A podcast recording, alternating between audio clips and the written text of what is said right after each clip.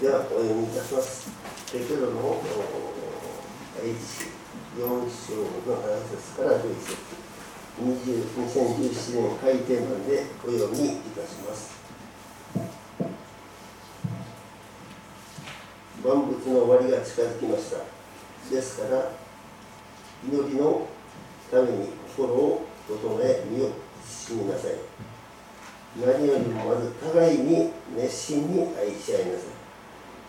愛は多くの罪を負うからです。不平を言わないで互いにもてなし合いなさい。それぞれが賜物を受けているのですから神のさまざまな恵みの良い管理者としてその賜物を用いて互いに使い合いなさい。語るのであれば神の言葉にふさわしく語り奉仕するのであれば神が備えてくださる力によってふさわしく奉仕しなさい。全てにおいてイエス・キリストを通して神が崇められるためです。この方に栄光と力がよよ限りなくありますように。アーメン。皆様おはようございます。共に沿うことができまして心から感謝いたしますお祈りをいたしましょう。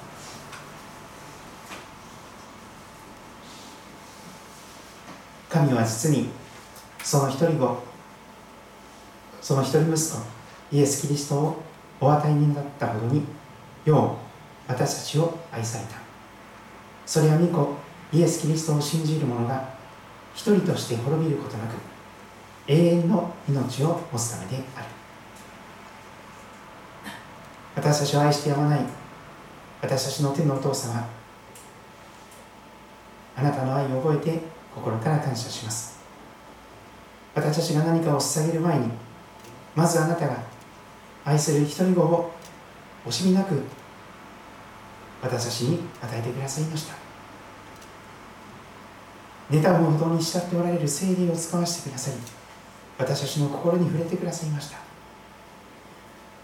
そして私たちがまだ罪人であった時神の敵であった時あなたは十字架の上でそんな罪人のために神の敵のために命を捨てて愛し抜いてくださいました。あなたは全ての人が向かう墓場に葬られました。しかし3日目の朝日曜日の朝あなたはよみがえられて死に打ち勝ち死の向こうに新しい新しい命があることを今日も教えてくださっています。あなた方は世にあっては困難があります。しかし勇敢でありなさい。私はすでに世に勝ったのですと主はおっしゃいます。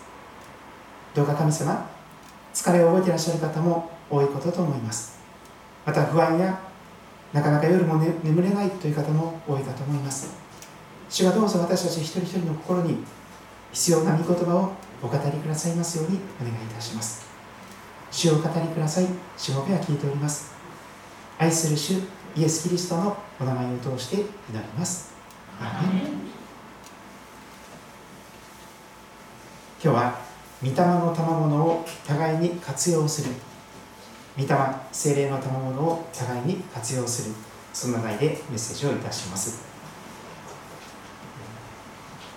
御霊に満たされること。そして御霊の実を結ぶこと。そして御霊の賜物を互いに活用すること。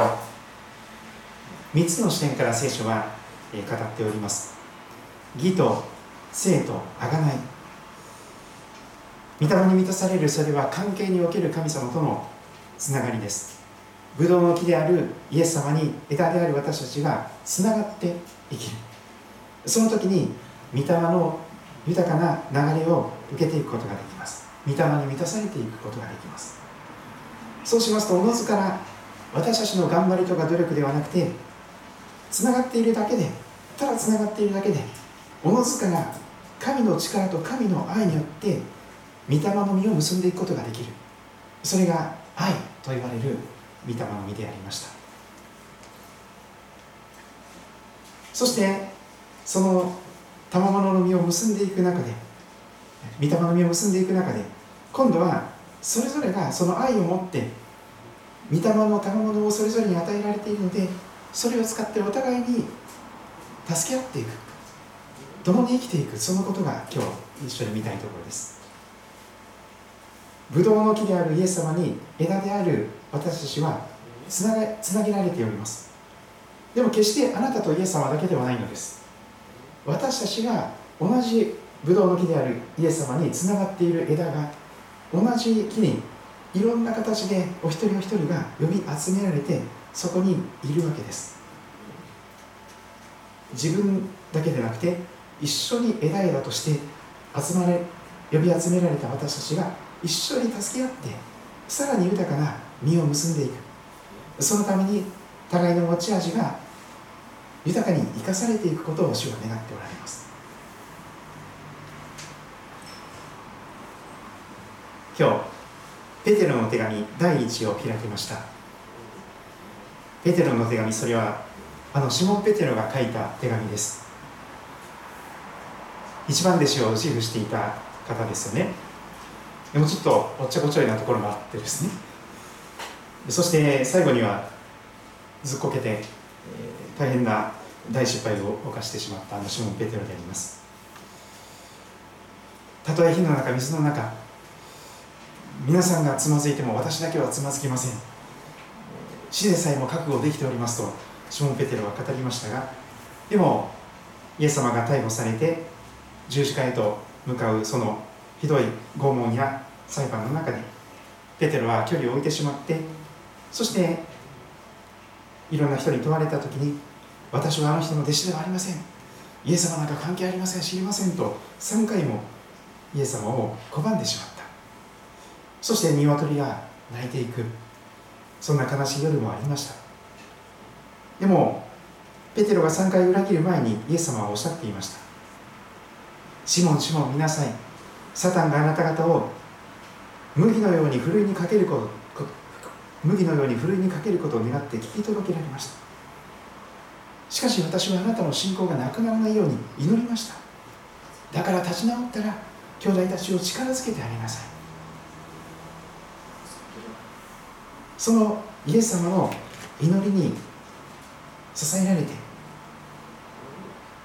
本当につまずいて転んでどうしようもないところまで落ちてしまったペテロがもう一度立ち直ることが立ち上がることができてそしてその後自分の弱さを知ってそして100%神様の憐れみの中で生かされ許されたものとして荒削りであったペテロが本当に豊かに成長していくその姿があります。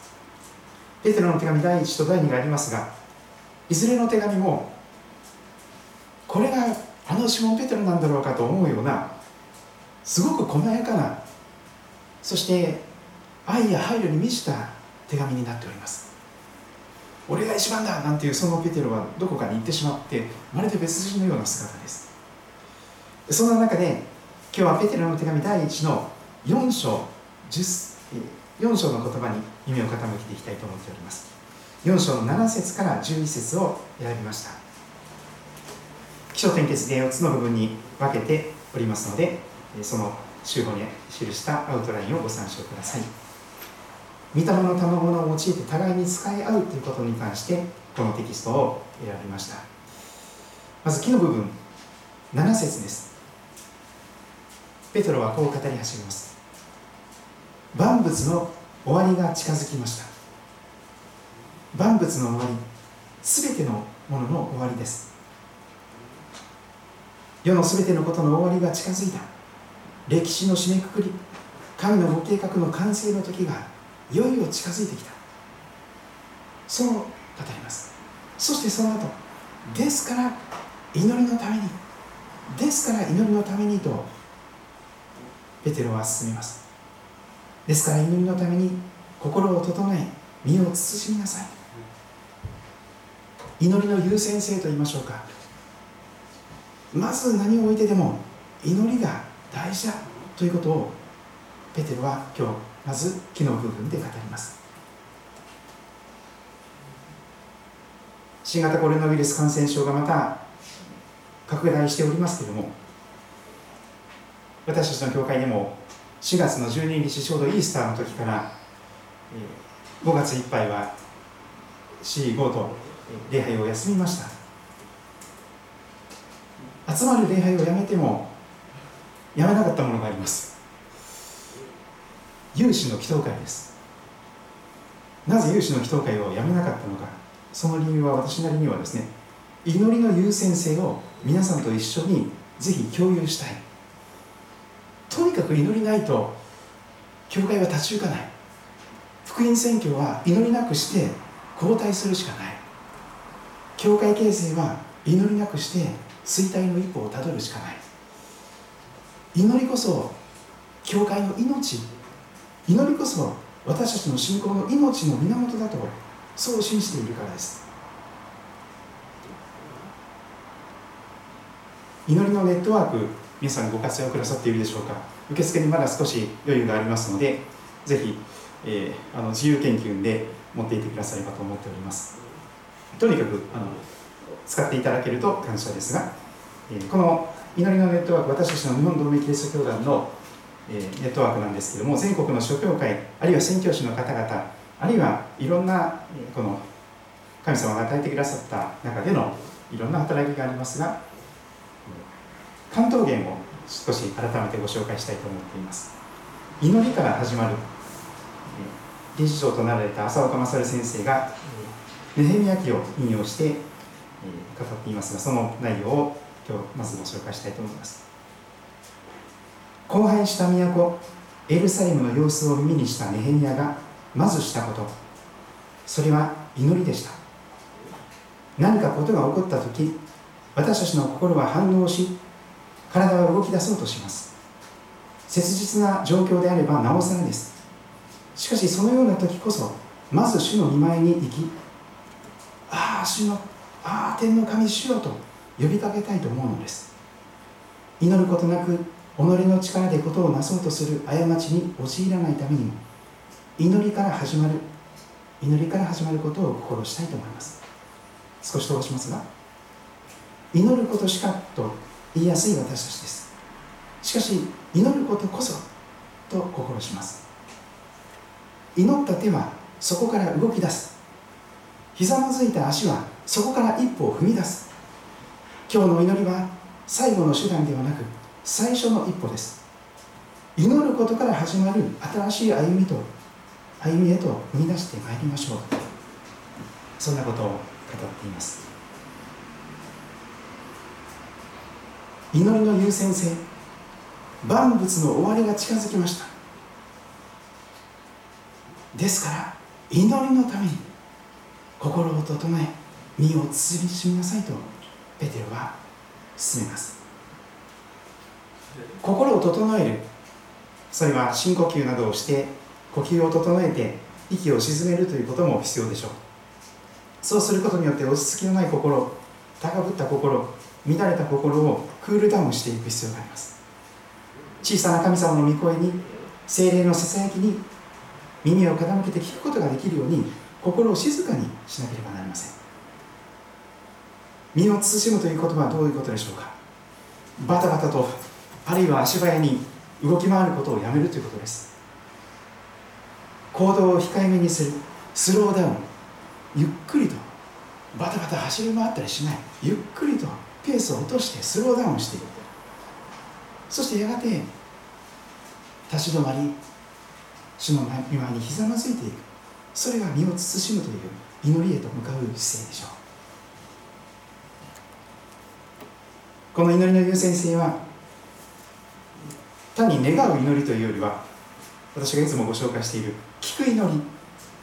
願う祈りというよりは聞く祈りをその祈りのために聞く祈りのために身を整え身を慎みなさいとペテルは語っているように思います。聞く祈りとはすなわち受ける祈りです。充電する祈りとも言いましょう。とにかく私たちはすぐにエネルギーを使い果たして愛を使い果たして力をなくしてしまいます。でもその時にこそ神様の恵みを神様の愛を受け続ける必要があります。つながり続けていく必要があります。前回見ましたあのブドウの木と枝の例えはまさにこの祈りということでつながり続けるとどまり続けるということが具体的な生活の中になってきます。イエス様はおっしゃいました。私はブドウの木あなた方は枝です。人が私にとどまり祈りによって私もその人の中にとどまっているならその人は多くの実を結びます。私を離れてはあなた方は何もすることができないのです。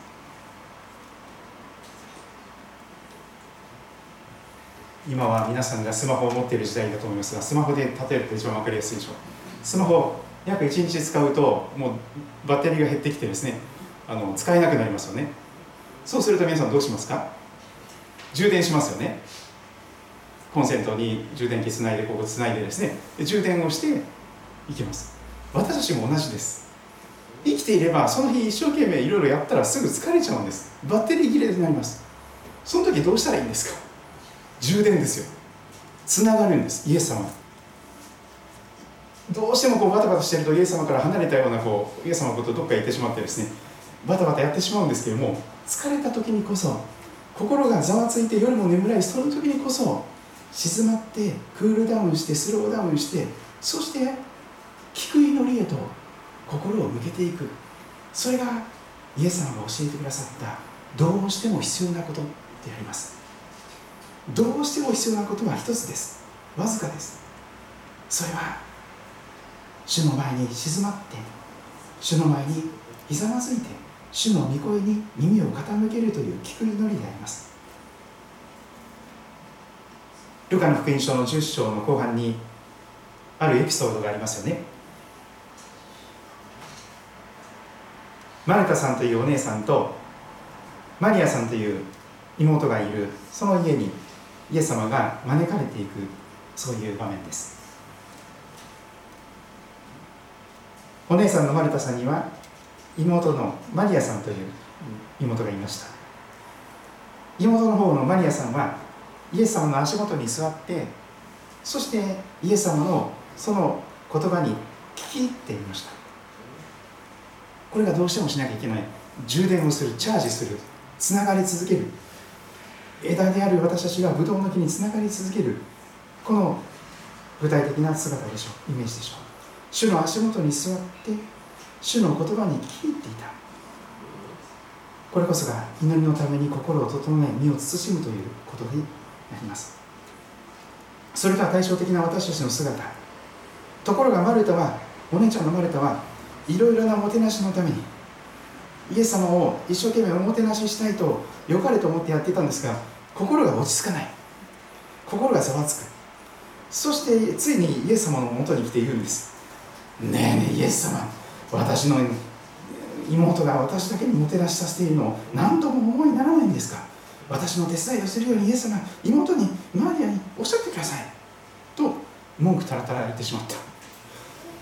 ところがその時にイエス様はこう答えますマルタマルタこれは本当にいろいろおもてなししてくれてありがとうというそのねぎらいの言葉がその呼びかけにこもっていたと思います。マルタマルタありがとう。あなたが一生懸命いろいろ忙しく動く回っていること本当に嬉しいよ。でもねあなたはいろいろなことを思い煩って心を乱してますね。しかし必要なことは一つだけですよ。どうしても必要なことは一つだけですよ。あなたの妹さんのマリアはその良い方を選びました。それが彼女から取り上げられることはありませんよ。と教えてくださいます万物の終わりが近づきました。ですから祈りのために聞く祈りのために心を整え身を慎みなさいと今日まず木の部分でペテルは語ります。そして章の部分8節から9節です。ペテロの手紙第1に戻ります。4章8節9節。何よりもまずこれも優先順位ですよね。祈った後に何よりもまずなんです。何するべきか。互いに熱心に愛し合いなさいと言われます。愛は多くの罪を負うからです。不敬を言わないでぶつくさ文句言わないで批判したり悪口言ったりしないで互いにもてなし合いなさいと互いに互いにと使います。新約聖書のキーワードでしょう。互いに。一人で頑張り続けるんじゃなくて同じブドウの木であるイエス様に結びつく枝枝としてそこに呼び集められてそのつながつながるつながることができた一緒につながっているその兄弟姉妹が神の家族が一緒にお互いに熱心に愛し合いもてなし合うということが言われています。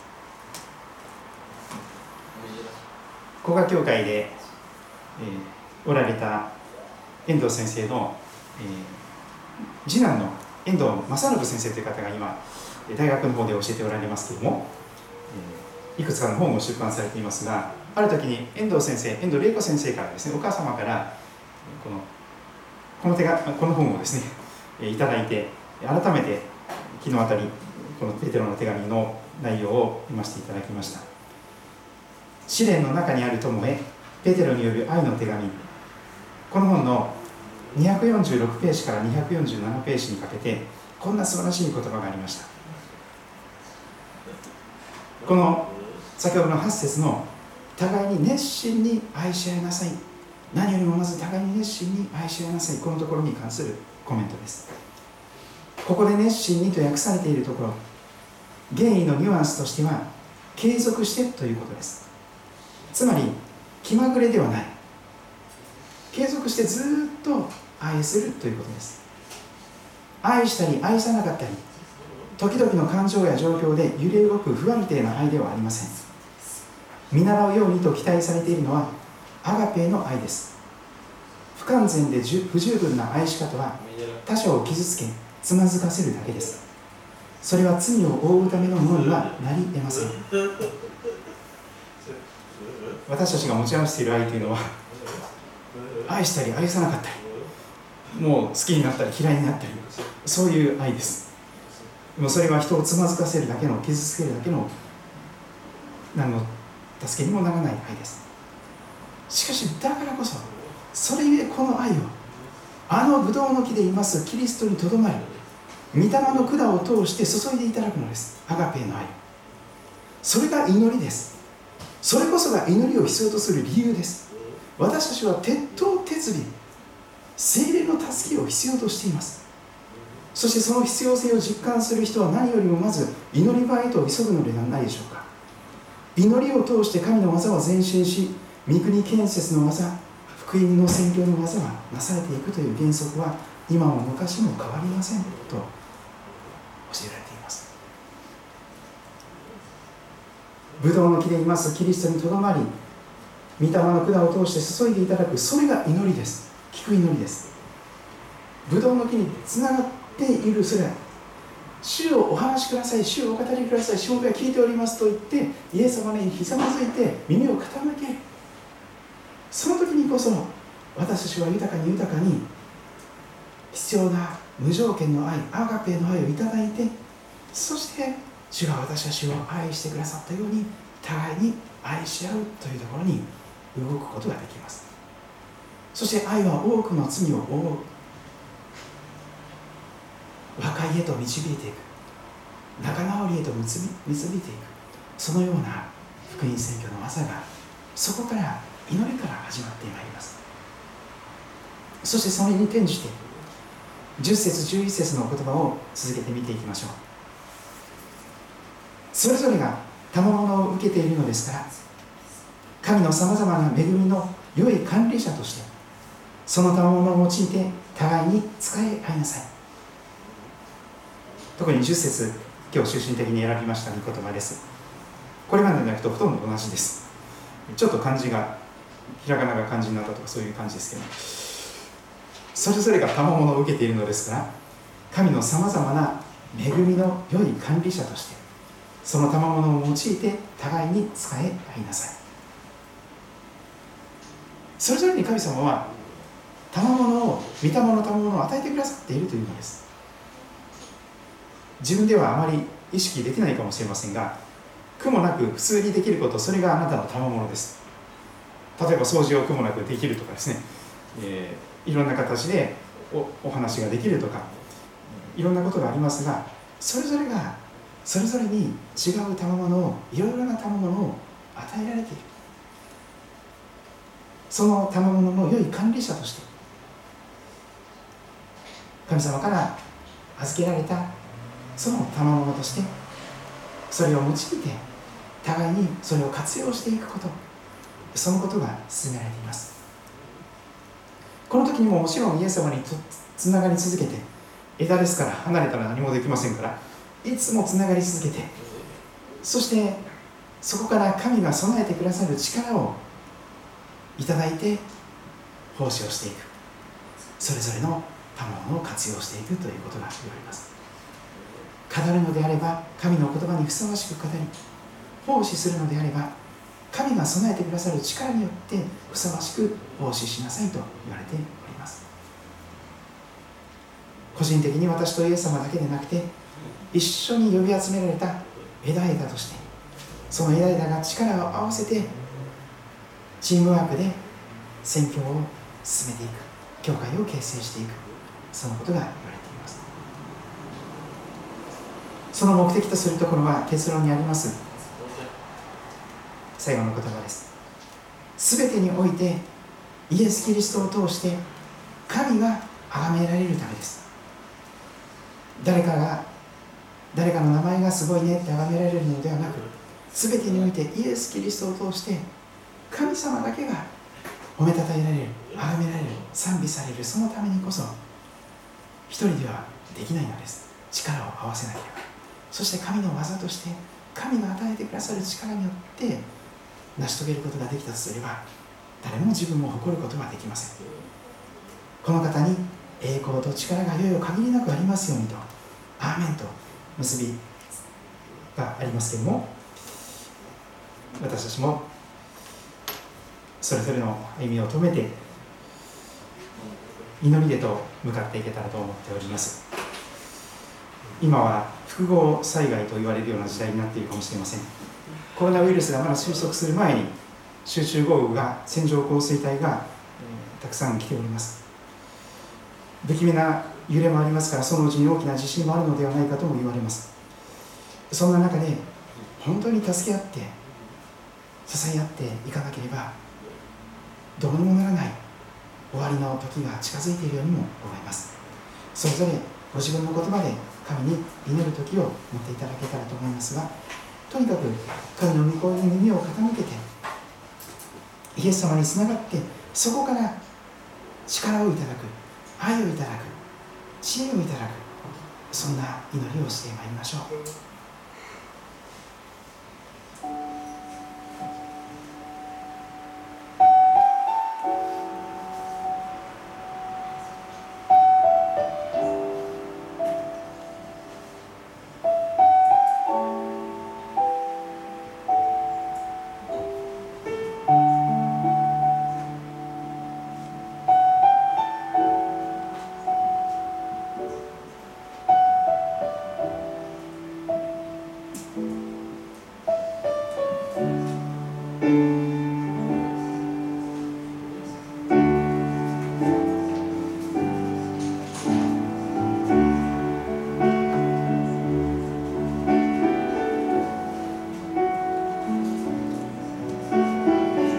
私はブドウの木。